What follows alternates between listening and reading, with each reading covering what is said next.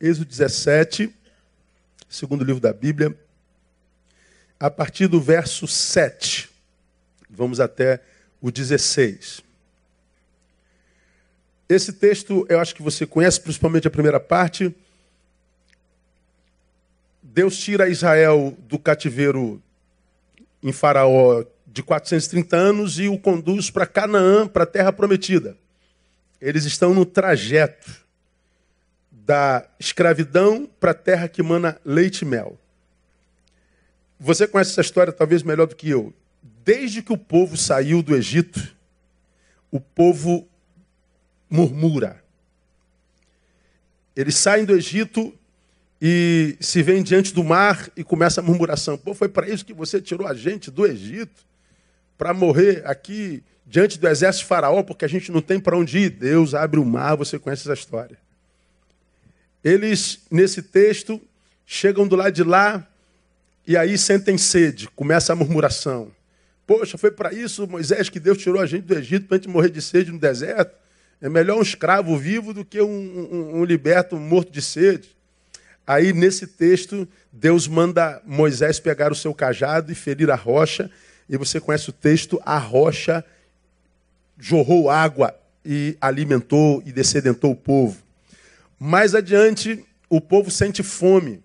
E mais uma vez o povo murmura: Poxa, Moisés, foi para isso que Deus tirou a gente do Egito, para a gente morrer de fome no deserto brota pão da terra, o povo se alimenta. Mais adiante, sentem fome de novo. Poxa, mas agora vai morrer de fome de novo. Parece codorna e cai no, no, no terreno dele, eles comem carne. E o povo foi do Egito a Canaã murmurando. Quantos anos dura esse trajeto? Quem se lembra? Me ajuda. Quantos anos? 40 anos. E você sabe que esse trajeto era um trajeto que poderia ser feito em quatro meses. Um trajeto de quatro meses levou 40 anos para ser concluído. O povo ficou rodando. E o texto diz que esse alongar do lugar da bênção, ou seja, esse distanciamento do lugar da bênção, era no sentido de fazer esse povo crescer, amadurecer e se tornar grato. Mas não aconteceu. Em função disso, uma nova geração nasceu nesses 40 anos. Aí você se lembra que dos que saíram do Egito, quantos entraram lá na terra? Quem se lembra? Dois apenas. E todos os outros nasceram no meio do caminho. E os que saíram do Egito? Morreram no Egito. Morreram no caminho. Então, a promessa foi feita a um povo que morreu no trajeto, e quem tomou posse da, da, da promessa foi um outro povo descendente daquele. E eu acho que uma das razões mais, mais óbvias para que isso é, acontecesse é o fato de esse povo, ou nós, não aprendermos a, a, a viver no antagonismo. É o fato de nós não amadurecermos nos desertos da vida é o fato da gente não desenvolver a nobre arte de transformar a dor em escola, de desenvolver a necessária capacidade de se tornar discípulo das angústias, de fazer do antagonismo um aliado.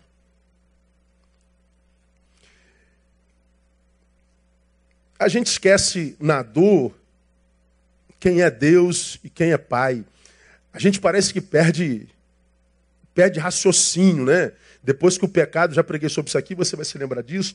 Depois que o pecado entra na humanidade, lá através de nossos pais no Éden, o mesmo Deus que visita, visitava Adão e Eva à tardinha todo dia e com eles comungava e que gerava alegria no coração de Eva e Adão e que desenvolvia uma comunhão saudável entre o Pai e a sua criação.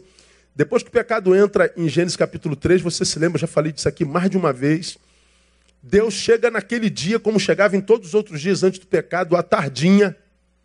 E antes do pecado ele gerava alegria e celebração. Mas no dia que o pecado entrou, Deus chegou à tardinha. Adão e Eva fizeram o quê? Se esconderam de Deus. Aí aconteceu que Deus chega à tardinha e ele passa pelo caminho, Adão está onde? Atrás da moita tentando se esconder de Deus. Lembra que eu já falei sobre isso?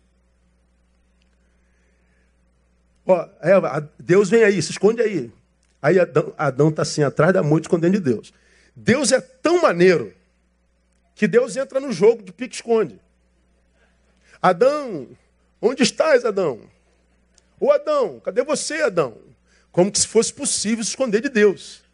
Mas Deus passa, Adão, cadê tu, Adão, que eu não estou te vendo, Adão? E Adão está Adão tá atrás da moita, imaginando que dá para se esconder de Deus atrás de uma moita. Pensa, alguém que imagina que dá para se esconder de Deus atrás de uma moita, está em plena racionalidade? Não pode estar, tá, pode, irmão?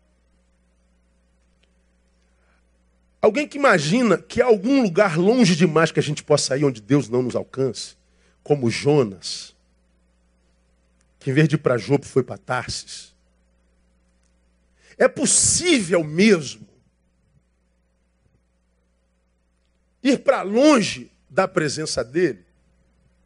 Pois é, mas parece que depois do pecado, esse pecado deformou essa nossa capacidade de, de estabelecer na, na, na angústia, no deserto, um raciocínio equilibrado, um raciocínio pleno. Como eu disse, é, fazendo das angústias escola. Não. É, parece que a gente murmura desde que a gente é gente. E parece que a murmuração é, é, é até um defeito de fábrica, que a gente sabe que não é. É, é, é, é, um, é uma mania adquirida depois do pecado.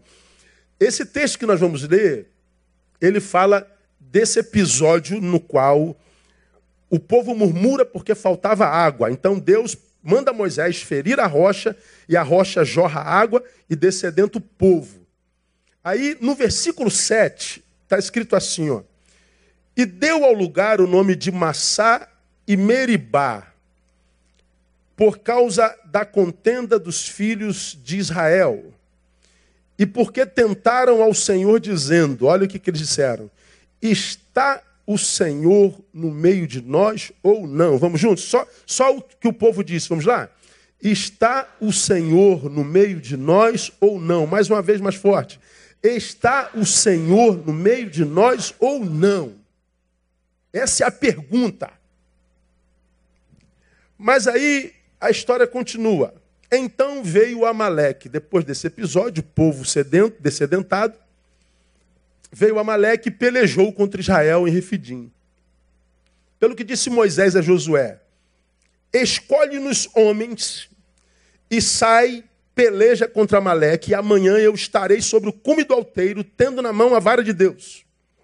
Fez, pois, Josué como Moisés dissera, e pelejou contra Amaleque, e Moisés, Arão e Ur subiram ao cume do outeiro. E acontecia que quando Moisés levantava a mão, prevalecia Israel.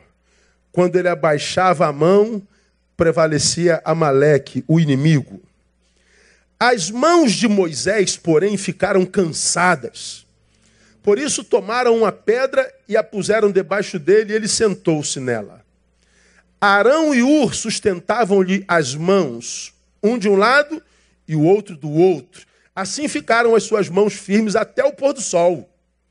Assim Josué prostrou a Amaleque a seu povo ao fim da espada.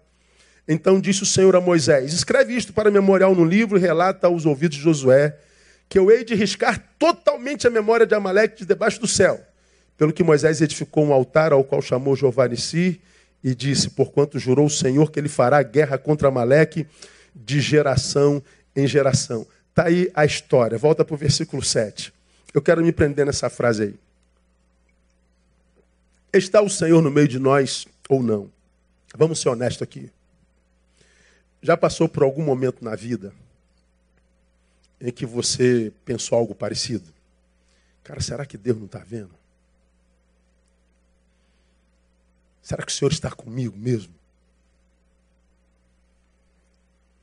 Você sabe, nesses 11 meses a família de minha esposa perdeu quatro entes muito chegados. No dia 14 de dezembro, aniversário da minha esposa. Daqui a um mês ela faz aniversário. Morre o pai dela. Não tem mais aniversário. Ela completa 49 anos agora, dia 14, e o pai, um de falecimento. Comemora o nascimento ou chora o falecimento? Alguns dias depois, 15 dias depois, no dia 30 de dezembro, seu avô morre. Seu avô foi quem o criou, quem a criou. Em março, a mãe e a tia que a criaram, junto com o avô, sofrem um acidente de carro, o carro capota e nesse capotamento a sua avó morre. Então ela perde o pai no aniversário, o avô no ano novo, a avó três meses depois, e na segunda-feira enterrou a tia que estava nesse carro dirigindo, que acidente no qual a avó morreu. Então ela perde avô e avó que a criaram e a tia que também ajudou a criá-la porque moravam os quatro em carro. Então ela perdeu toda a sua origem. Ela só tem a mãe dela e a mãe dela não tem mais ninguém diante dela. Uma de minhas filhas sentada comigo, se angustia. Pai e Deus. Aí, o que, que tem Deus? Como pode fazer uma coisa dessa? Como pode permitir uma coisa dessa? Levar todo mundo de uma vez. Pessoas nascem e morrem, minha filha. Eu perguntei, conversando com eles, e falei, minha sogra tem 72 anos. E eu perguntei a eles assim, quantas pessoas vocês conhecem na vida que aos 72 anos tem pai e mãe? Quem de vocês conhece? Uma pessoa que tem 72 anos e aos 72 anos tem pai e mãe. Eu nunca conheci ninguém além de minha sogra. Claro que deve existir. Alguém aqui conhece alguém com 70 tem pai e mãe? Você conhece? Alguém mais conhece? Ninguém, né? Agora, a mãe morreu. Pois é, a filha de 72 anos enterrou a mãe segunda-feira também. É a coisa mais rara do mundo. Eu tive pai por 23 anos. Eu tive mãe por 33 anos. Aí a pergunta dela: como, como, como Deus pode permitir um negócio desse? Eu falei, não é pergunta que a gente faz. Como pode Deus permitir que uma pessoa tenha pai e mãe por 72 anos? É muita graça, não é não? Eu preferia ter meus pais e perdê-los de uma vez aos 72 anos do que perdê-los separados uns do outro e tê-lo por 23 e 33. Eu falei, tudo depende da forma como a gente enxerga a vida, filha. Eu não conheci meu avô, nenhum dos dois. A minha avó paterna morreu quando eu tinha oito anos de idade, lembro dela, vó Loló. Minha avó Maria morreu quando eu tinha 14. Eu não tive pai nem mãe por muito tempo, embora o tempo que eu tive fez com que eles me formassem e me marcassem pela eternidade. Mas eu não tive nem pai nem mãe. Mas acontece que quando a dor chega, parece que a nossa capacidade de raciocínio é embotada e a gente só pensa na dor. A gente só pensa no que foi extraído. O povo está passando pela sede, o povo está passando pelo deserto, e vem a dúvida: está o Senhor no meio de nós? De que Senhor nós estamos falando? Daquele para o qual vocês clamaram a vida inteira, durante todos os anos do cativeiro e que tirou vocês do cativeiro debaixo de dez pragas que vocês só podem saber que um Deus do tamanho dele poderia ter realizado. Nenhum outro Deus poderia ter feito tais pragas, como vocês viram há semanas atrás. Nenhum Deus poderia ter aberto o mar como abriu e vocês viram a, a, ontem. Nenhum Deus poderia ter guiá-los com nuvem durante a, a, o sol, porque o sol é escaldante no deserto, E, e, e, com redemoinho de fogo durante a noite, porque o frio é também trucidante durante a noite. Então Deus bota nuvem para guiá-los, para cobri-los do calor, e bota redemoinho de fogo para aquecê-los do frio. Qual Deus faz isso? Pois é, mas é que quando a gente está debaixo da bênção, o nosso espírito de gratidão, ele não é tão saliente como o nosso espírito de murmuração se salientiza na hora da dor. Está o Senhor no meio de nós? Bom, de onde brota uma pergunta como essa? Das duas, uma. Primeiro, de alguém que não sabendo lidar com a dor, teve a sua visão deformada por ela, que é quase sempre a razão, ou seja, a dor embota, embaça a visão. A dor sequestra a razão. Nós nos tornamos passionais. Nós pensamos com um coração ferido. E a gente começa a duvidar da presença dele. Ou de alguém cujo coração não conheceu o Senhor de fato. Porque uma pessoa que diz assim: Deus prometeu e não cumpriu, pense. Quem promete e não cumpre é o quê? Mentiroso, mau caráter.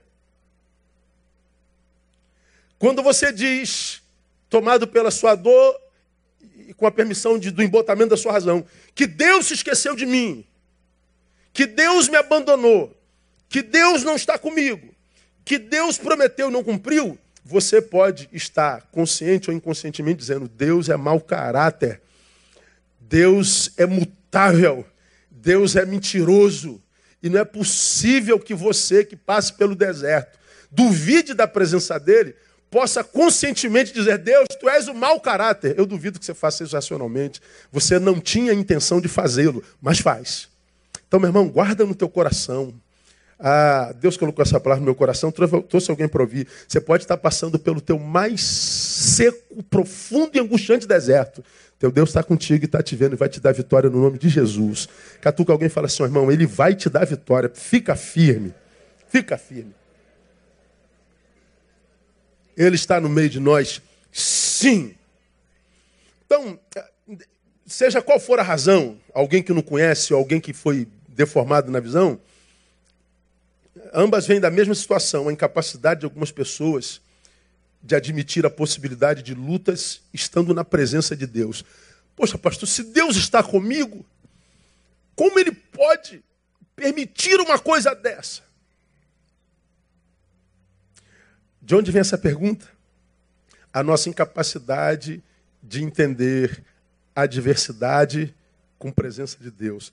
É a nossa visão utópica e equivocada de que na presença de Deus não há dor.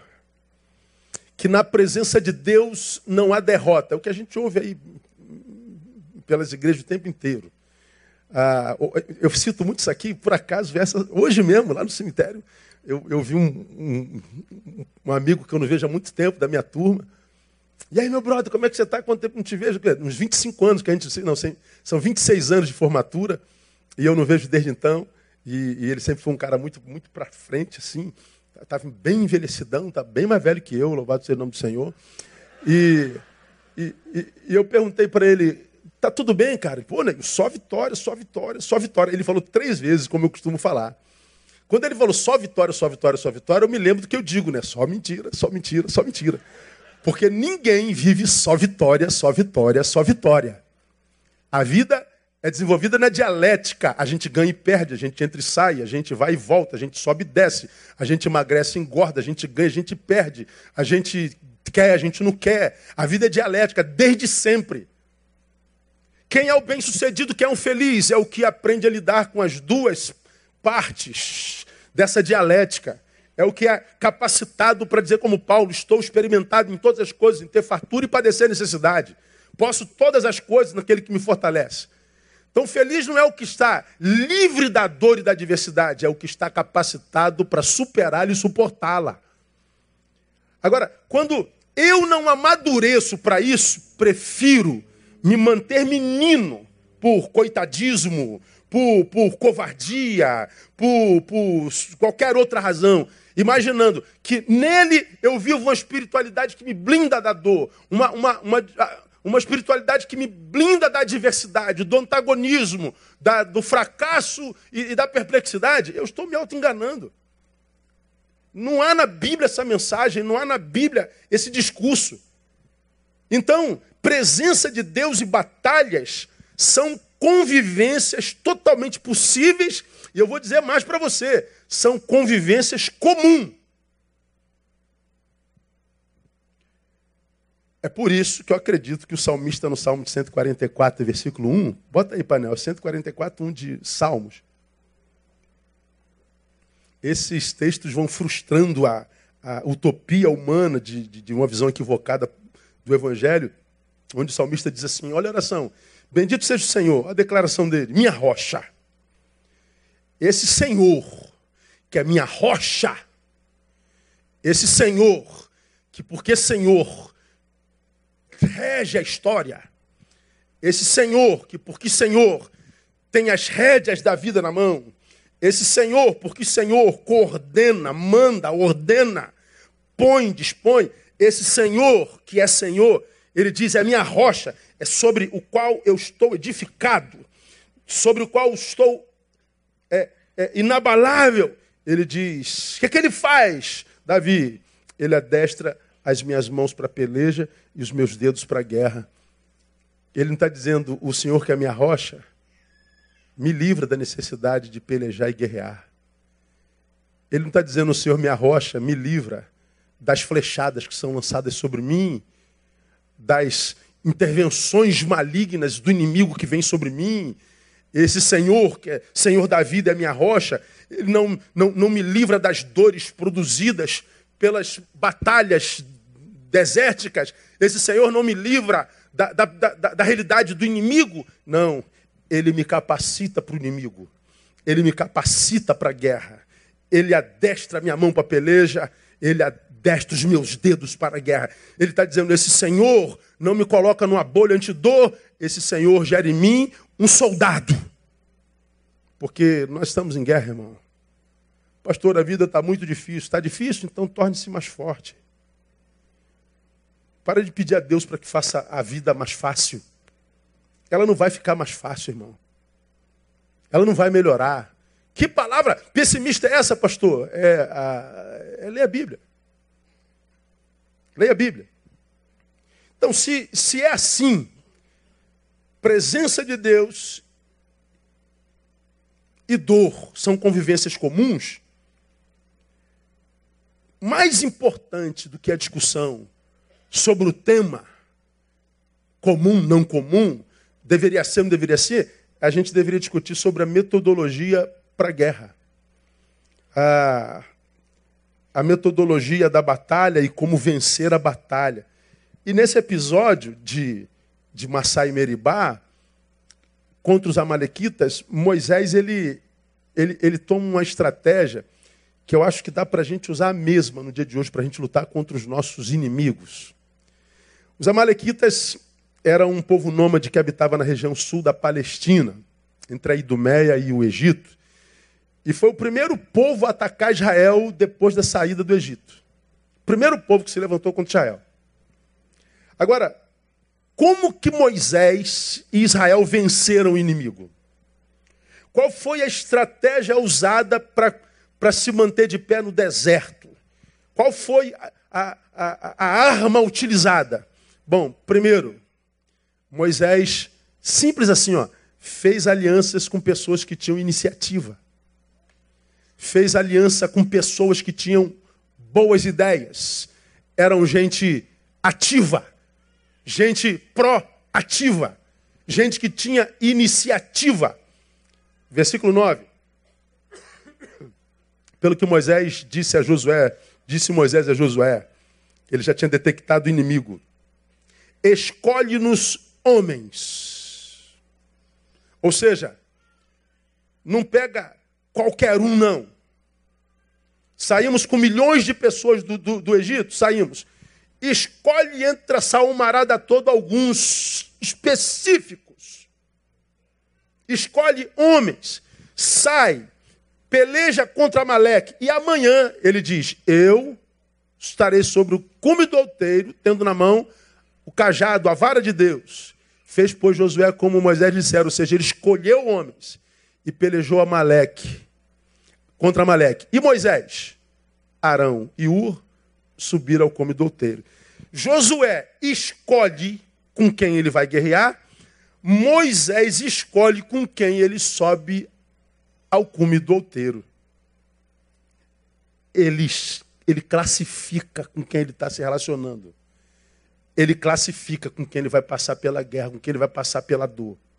Por quê? Porque não adianta chorar o fato de não conseguir manter as mãos erguidas. Tem que resolver o problema do cansaço. Como é que a história diz que aconteceu? Eles estão no cume, Moisés está no cume do monte. Traz Arão e Ur. Vem cá, Arão e Ur, os carecas.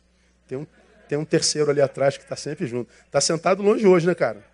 Ó, nós estamos no cume do monte. Eu escolhi dois, Ur e Arão. Moisés diz: Olha, com o cajado de Deus na mão, vai acontecer o seguinte, Josué, com aqueles que você escolheu. Peleja. Eu vou estender o cajado de Deus. Ele estendia o cajado. Quando ele estendia o cajado, Josué e Israel prevaleciam contra Amaleque e seu exército. Quando Moisés cansava o braço e abaixava, Amaleque prevalecia contra Moisés e seu exército. Eles lutaram da manhã do dia até o pôr do sol. Bota aí 10 horas de, de luta ou mais.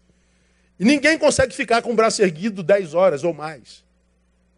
Todo homem tem limite. Ora, mas ele estava sozinho? Não. Ele estava com U e com Arão. E Moisés já não estava aguentando mais. Ur e Arão têm iniciativa.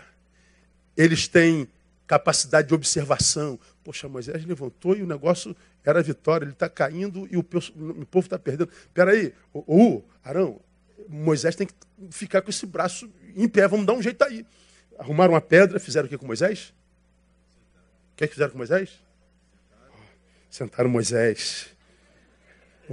Que já estava já, já cansado mesmo. O que, é que eles fizeram com o braço de Moisés? Oh. Os dois. Moisés ficou com o braço erguido por causa de Ur e Arão até o pôr do sol. Um povo inteiro vence, porque um homem se relacionava corretamente. Dá para entender isso? Obrigado, Uriarão. Deus abençoe você. Aplauda o Senhor pela vida de Uriarão. Guarda o que eu vou falar para você. Há muita gente chorando o fato de não conseguir manter os braços erguidos. Há muita gente chorando porque está cansada. Pastor, eu não estou suportando mais. Pastor, eu não sei até quando eu vou manter a minha sanidade. Pastor, eu não sei até quando eu vou, eu, eu vou me manter equilibrado? Pastor, eu estou para fazer uma besteira, pastor. Eu não sei até quando. Não adianta ficar falando isso, porque você está falando com gente que também está cansada. Ou você acha que é só você que está cansado? Tu acha que num tempo como que nós estamos vivendo no Brasil é só você que está cansado? Você acha que tem algum brasileiro nesse período que não esteja sufocado? Então não adianta, querendo prevalecer nesse deserto solitário dentro do qual a gente vive, só reclamando a questão do cansaço. Nós temos que resolver o problema do cansaço. Qual foi a solução tomada por Moisés? Boas alianças. Se relacionou com gente boa. E boas alianças são importantes porque muitas das nossas batalhas dependerão mais deles do que de nós. Porque mesmo sendo Moisés, alguém que fala com Deus diretamente, o homem tem limite. Elias, o maior de todos eles, entra pelo deserto, caminho de um dia, se deita debaixo de um zimbro e pede para si o que? Me digam. A morte. Deus, já basta porque eu não sou melhor do que meus pais. Toma-me a vida. Então, mesmo homens como Moisés, homens como Elias, Um homem que, que, que, que orou e o sol parou. Um homem que orou e a chuva parou, e depois a chuva caiu. Um homem que fez coisas que nenhum outro homem na história dos homens fez. É, é, o mesmo homem que chega num ponto da vida, no limite, diz: Eu quero morrer. Pois é, não adianta ficar gritando que você está querendo morrer. Eu preciso é, resolver o problema do cansaço. Elias descansou em gente. Para mim, um dos grandes problemas dessa geração é a relação com gente que não vale a pena mesmo. Grande parte dos amigos que vocês têm, que muitos nesse tempo têm, são amigos que não contribuem em absolutamente nada. Pelo contrário, são amigos e amigas que só nos roubam da gente.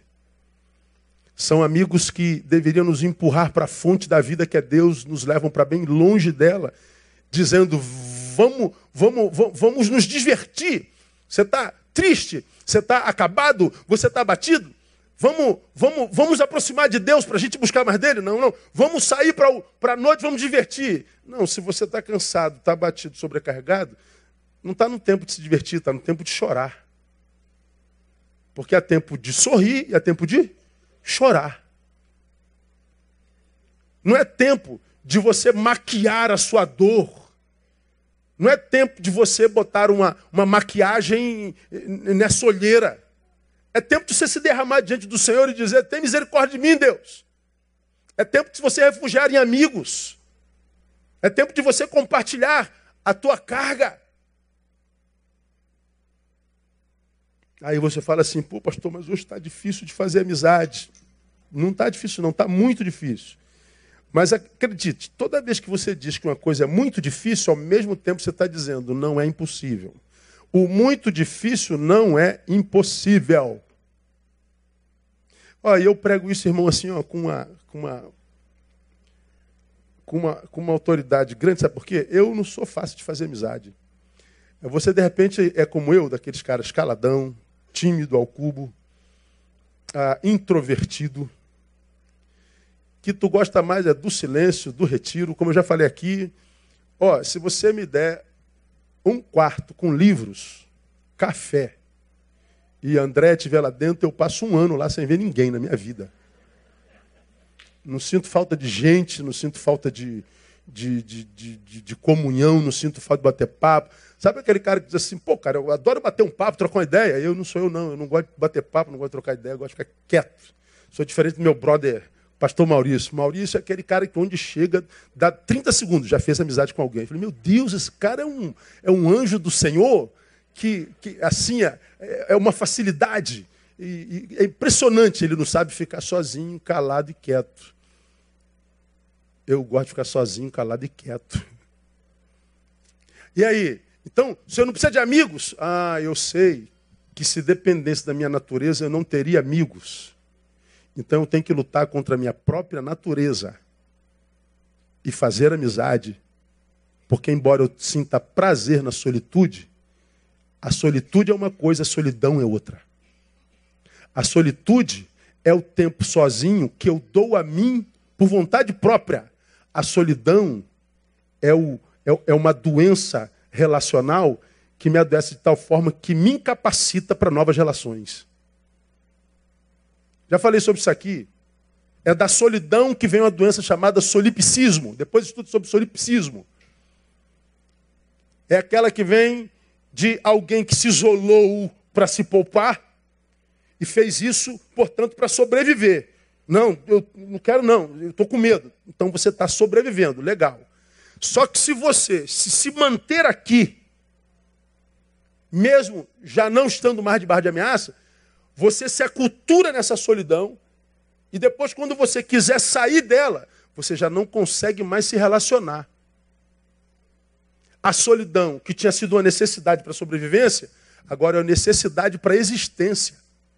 Só que agora já é doença.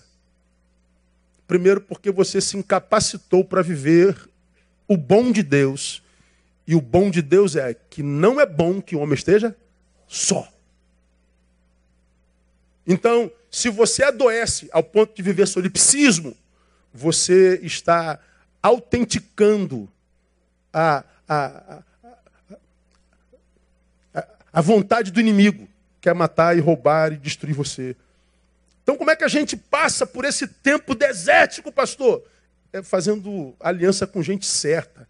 Para de gastar tempo com quem não, não contribui. Eu não estou falando para você abandonar, para você esquecer, porque qualquer outro que não nós é campo missionário, é alguém que precisa conhecer o Cristo através de nós, é alguém que precisa é, ter em nós um caminho para Deus ou em nós um caminho de Deus para Ele. Não é abandonar, mas é desenvolver capacidade de, de, de, de, de entender que relacionamentos precisam ter níveis níveis de relacionamento. Jesus escolheu doze. Entre os doze, ele tinha três. Pedro, Tiago e João. Entre os três, ele tinha um. Quem era? João. Nível de relacionamento. Há aqueles com quem a gente passa do lado e diz bom dia, acabou. Há aqueles que a gente diz bom dia e toma um cafezinho, acabou. Aqueles que a gente diz bom dia, toma um cafezinho toma uma coquinha no final da noite. Acabou. Há aqueles que a gente conversa mais longamente, mas não fala da nossa interioridade, fala do periférico. Há aqueles, e vai afunilando, que a gente começa a falar um pouquinho da nossa vida, do nosso casamento. Vai afunilando. E tem aquele que não é mais alguém com quem eu estou, é alguém com quem eu sou. O amigo ama em todo tempo, olha só. E na angústia nasce o irmão. É o amigo que vai evoluindo em níveis de relação a ponto de se transformar alguém mais íntimo do que alguém com quem eu tenho relação consanguínea. Sozinho jamais. Mas eu também não posso ser alguém que me dou, me abro para todo mundo, como tantos fazem. Tá com problema, vai para a rede, joga lá para dizer, tô assim, tô assado, como que se as pessoas se importassem com você você publiciza, torna pública ah, os teus sentimentos, que você colhe mais crítica, mais zombaria e mais escárnio e mais doença, portanto.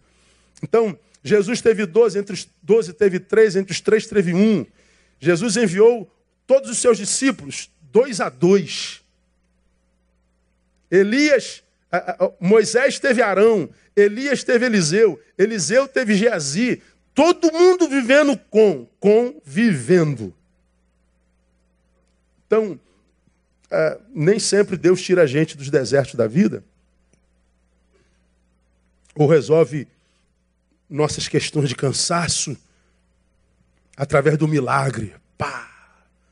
Não é através de amigos, através de gente. Por isso, por mais que você se julgue capaz não se permita convencer de que você pode sozinho. Você não pode. E isso é uma questão de, de, de sabedoria, sabe? Ah, os que acham que pode sozinho, acham que pode sozinho porque eles estão conseguindo por muito tempo. É, Moisés também ficaria com a mão erguida por muito tempo, só não dá para ficar o tempo todo. Exemplozinho. Para algum canto para vender uma imagem do que eu não sou. Convenceram vocês que a única vida que existe é aquela que é publicada. Escute, há vida fora da rede. Há vida fora da web. Há vida acontecendo fora de lá. É a verdadeira. Mergulha na tua verdade e ele vai mudá-la no nome de Jesus. Então invista mais em você. Conheça-te mais. E por último, para a gente ir embora, vamos embora cedo. É só isso mesmo? Oito e meia ainda, é isso mesmo? Ah, esse relógio está na voz passada, no horário passado.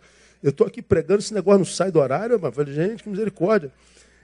Primeiro, ah, invista em aliança com pessoas que têm iniciativa. Segundo, o cansaço muitas vezes é o Satã contra o qual temos que lutar. Conheça-te.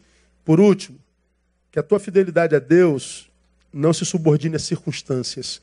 Pelo contrário, que a tua fidelidade seja transcircunstancial. Ou seja, que a tua fidelidade não seja vinculada a resultados ou circunstâncias. Bom, Moisés subiu, ergueu, vitória. Cansou, derrota. Bom, se ele não tivesse bem relacionado, ele desceria do cume do monte em derrota e o povo seria derrotado e esse povo murmurante voltaria a murmurar de novo. E o murmurante, porque é passional, não é racional, nunca jamais reconheceria que nós perdemos para Amaleque por causa do cansaço de Moisés. Então, para que você não tenha que perder, sofrer para aprender, aprenda enquanto teu braço está erguido.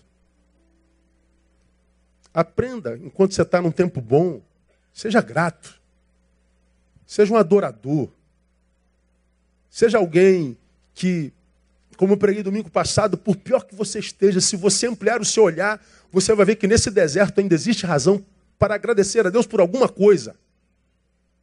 Tem alguma coisa na tua vida que está em desordem, que ainda está no lugar que pelo que você pode agradecer ao Senhor. E quando você adora, você se transforma em alguém a quem Deus procura. Deus procura adoradores. Como eu sei domingo passado, já citei aqui mil vezes. Pastor, meu dente está doendo. Por que, que Deus não acaba com essa dor de dente desgraçada? Ninguém consegue viver com a dor dessa. Vida maldita, que Deus é injusto. Pois é, se Deus é injusto, a vida é maldita e não presta, porque um dente dói. O que é a vida, o que é Deus, se outros 31 dentes não doem? Porque se um dente teu que dói estraga a tua vida, como deveria ser tua vida se você olhasse para os 31 outros que não doem? Era para você estar tá pulando de alegria, não, irmão? É, mas quando um dente dói, os outros 31 perdem valor. A gente para de agradecer. Quando aparece a doença aos 50 anos, a gente deixa de, agratar, de agradecer a Deus pelos 50 anos de saúde.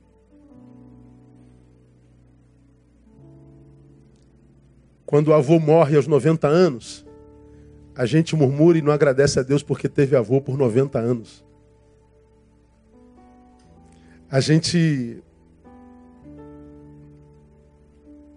pergunta: está o Senhor no meio de nós? Então, igreja amada, acredita. O nosso Deus sempre estará no meio de nós. O teu Deus sempre estará do teu lado. Sempre. Por uma simples razão. Ele disse que estaria.